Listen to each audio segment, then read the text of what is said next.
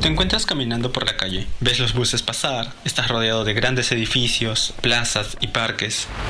Y te preguntas, ¿de dónde ha salido todo esto? ¿Quién lo hizo? Este es el podcast de Espacio Aislado, un lugar donde conocerás sobre el mundo de la arquitectura, urbanismo y diseño. Hola chicos, bienvenidos aquí a Espacio Aislado. Soy Ana Rosa y esta vez les traemos un programa súper recargado.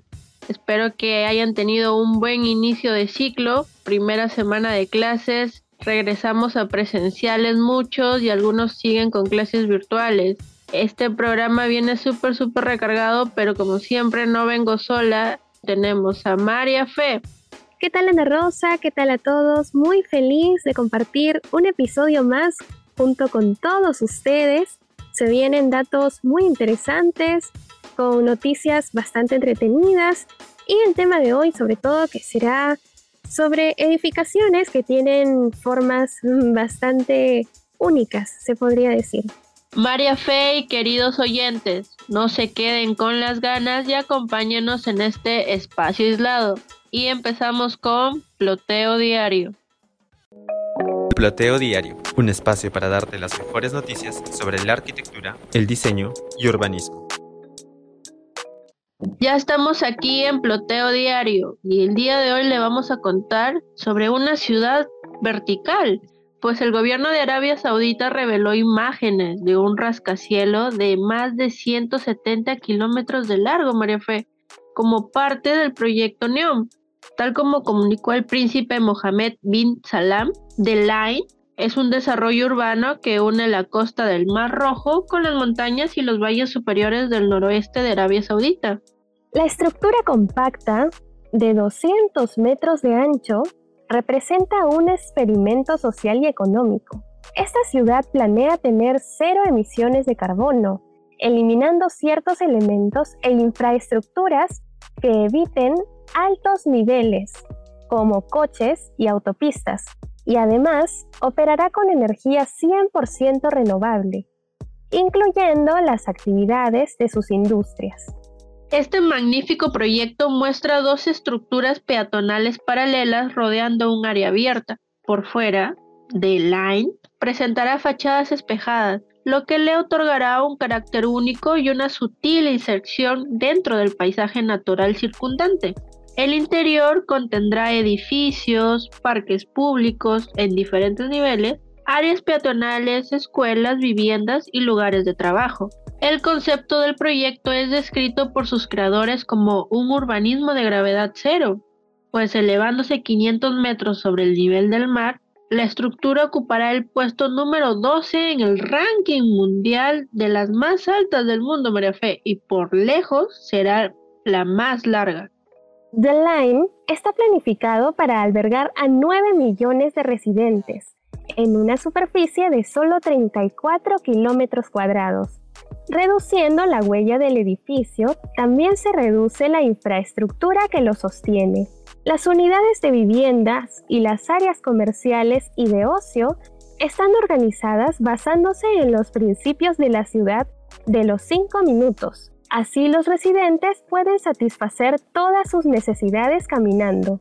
Además, una autopista de alta velocidad será construida a lo largo de la megaestructura para asegurar un tránsito de 20 minutos de punta a punta. Sin duda es un proyecto muy interesante, María Fe. Estamos hablando de una ciudad del futuro, por decirlo de alguna manera. Pero desde Arabia Saudita nos regresamos a nuestro país, de dónde viene exactamente Lima la siguiente noticia pues se han dado a conocer seis proyectos de espacio públicos para Barranco y Miraflores durante el Festival Internacional de Intervenciones Urbanas. Ahí se anunciaron los finalistas y ganadores del concurso Espacios Públicos para la Primera Infancia, organizado por Ocupa tu Calle y Lima como vamos, en el marco del Pacto por los Espacios Públicos y en alianza estratégica con Bernard Binler Foundation y Urban 95. El concurso tenía el objetivo de diseñar dos espacios públicos en los distritos de Barranco y Miraflores, en la ciudad de Lima, bajo un enfoque de primera infancia. Pero María Fe, ¿cuál es la intervención en Miraflores? Intervención en Miraflores, Santa Cruz. Primer lugar, se propone la intervención urbana interlúdico para fomentar la interacción con la ciudad a través de tus sentidos. Cuando nos referimos a sentir los espacios y experimentarlos, queremos recalcar que hay dos formas de hacerlo. Una, a través de los sentidos, tacto, vista, oído y olfato. Y otra, a través de la composición que este espacio tiene y cómo es recepcionada por el usuario a través de las emociones y sensaciones que generan ellos. Intervención en Barranco, Malambo. Primer lugar, se propone un diseño urbano del espacio público que responda a la escala y a la perspectiva de un niño y sobre todo estimule su curiosidad y aprendizaje. Además, que a partir de lo lúdico puedan aprender y experimentar el funcionamiento de su ciudad ya que el aprendizaje se debería desarrollar no solo en los colegios y en los hogares, sino también en la calle. Asimismo, con ello se lograría revitalizar este espacio abandonado e inseguro, reforzar la vida barrial que existe en esta zona y también incluir a todos sus usuarios. Sin duda alguna, estas dos noticias María Fe nos trae lo actual y lo futuro en ambos extremos del planeta, tanto en Arabia Saudita como en nuestro propio país. Tenemos que estar al tanto de todas las novedades que pueda traer el mundo de la arquitectura. Eso fue todo por Ploteo Diario. Y ahora vamos a Visión Arquitectónica. Visión Arquitectónica. Lo mejor de la arquitectura y diseño del ayer y hoy contada por nosotros. Ya estamos aquí en Visión Arquitectónica y continuando con esta nueva sección, tenemos hoy para ustedes los edificios más extraños que se hayan construido. La arquitectura de estos edificios resaltan del resto por su peculiaridad en la forma como se ve desde afuera, pues pueden ser edificios danzantes, algunos edificios que tienen forma de instrumentos musicales o de un objeto muy común como en un canasto. Pero María Fe, cuéntanos, ¿con qué empezamos? Iniciamos con la casa danzante. Lo que más llama la atención de este edificio es inevitablemente su espectacular estilo conocido como de constructivista. Está en Praga, la capital de República Checa. Es literal un baile arquitectónico, pues está conformada por tiras metálicas entrelazadas que forman una media circunferencia para unir a los dos edificios que están entrelazados. El primero de ellos se trata de una torre de cristal. Esta se estrecha prácticamente por la mitad. El segundo de estos edificios es bastante reconocible, sobre todo por esas ventanas que contrastan de lleno con las casas cercanas.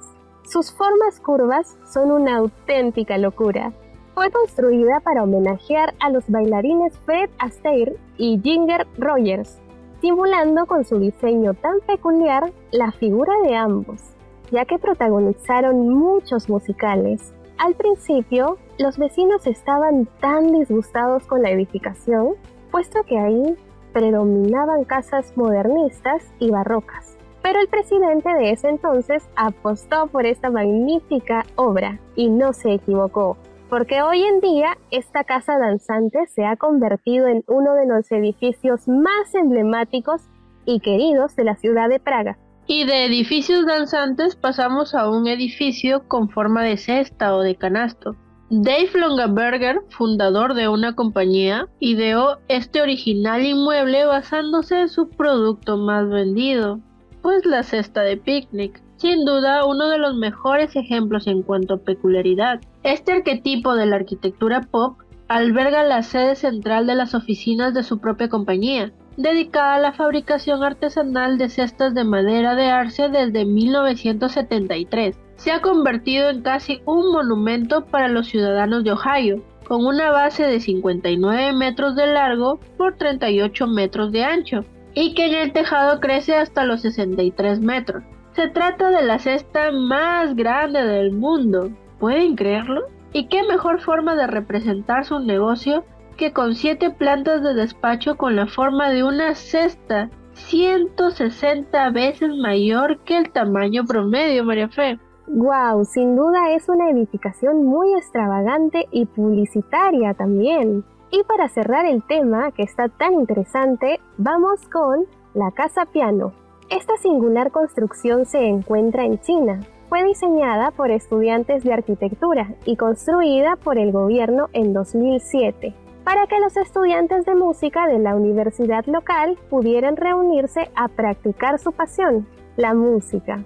Su peculiaridad radica en poseer la forma de piano de cola junto a un violín de cristal. La casa piano consta de dos partes en representación a los instrumentos. El violín, construido a base de cristal, donde se encuentran las escaleras mecánicas siendo la entrada principal, y el piano que alberga oficinas, salas de reuniones, salones de conciertos, exposiciones y ensayo. Y por fuera, las enormes patas del piano ofrecen una zona de recreo cubierta, donde los jóvenes músicos tienen la oportunidad de reunirse a descansar entre ensayos. Además, cuando llega la noche, el borde de la estructura se ilumina, dejando entrever el contorno del majestuoso piano, del violín y de sus cuerdas. Y estos han sido tres de los muchos ejemplos de arquitectura extravagante que podemos encontrar alrededor del mundo, que a la vista se ven muy divertidos, pero que ya hemos visto que tienen un trasfondo funcional y estructural. Sí, Ana Rosa. De hecho, a esto se le conoce como arquitectura mimética. Pueden haber muchas construcciones de formas muy peculiares. Por ejemplo, he podido ver tiendas con forma de dona, una cafetería con forma de taza, o un centro de comunicaciones con forma de copa, por lo mismo que es un programa de magazine. Entonces, están interesados en este tipo de arquitectura, no duden en investigar y encontrarán un abanico de posibilidades.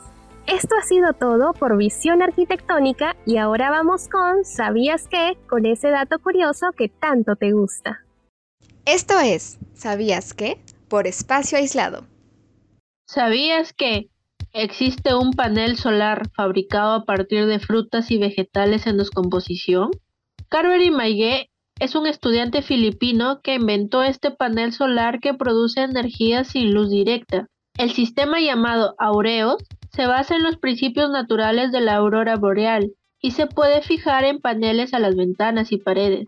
Lo más resaltante de este invento es que proviene de productos de desecho, estos compuestos convierten las ondas ultravioletas de alta energía en luz visible. Este sistema se puede usar en lugar de las ventanas de vidrio, de modo que edificios enteros pueden convertirse en granjas verticales de energía solar. A diferencia de los paneles solares, este sistema es eficaz incluso cuando no está orientado directamente al sol, ya que capta los rayos ultravioletas a través de las nubes y rebotando en las paredes, pavimentos y otros edificios, así como también sirve de barrera protectora ante la exposición de rayos ultravioletas. Arquitectos en un minuto.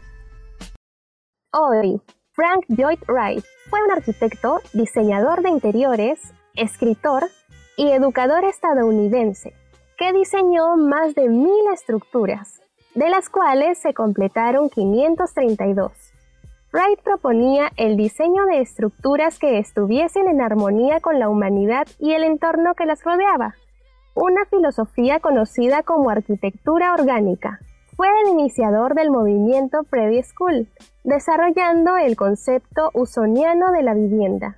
En 2019, ocho obras de Wright fueron declaradas Patrimonio de la Humanidad por la UNESCO, Wright creó un nuevo concepto respecto a los espacios interiores de los edificios, que aplicó en sus casas de pradera, pero también en sus demás obras. Wright rechaza el criterio existente hasta entonces de los espacios interiores como estancias cerradas y aisladas de las demás, y diseña espacios en los que cada habitación o sala se abre a las demás, con lo que consigue una gran transparencia visual, una profusión de luz y una sensación de amplitud y abertura. Para diferenciar unas zonas de otras, recurre a divisiones de material ligero o a techos de altura diferente, evitando los cerramientos sólidos e innecesarios. Con todo ello, Wright estableció por primera vez la diferencia entre espacios definidos y espacios cerrados. Al final de su vida y tras su muerte en 1959, Wright recibió muchos reconocimientos honoríficos por sus logros. Diseñó toda clase de proyectos y en todos introdujo criterios originales y avanzados para su época. También escribió otros libros y numerosos artículos, algunos de los cuales se han convertido en clásicos de la arquitectura de nuestro tiempo.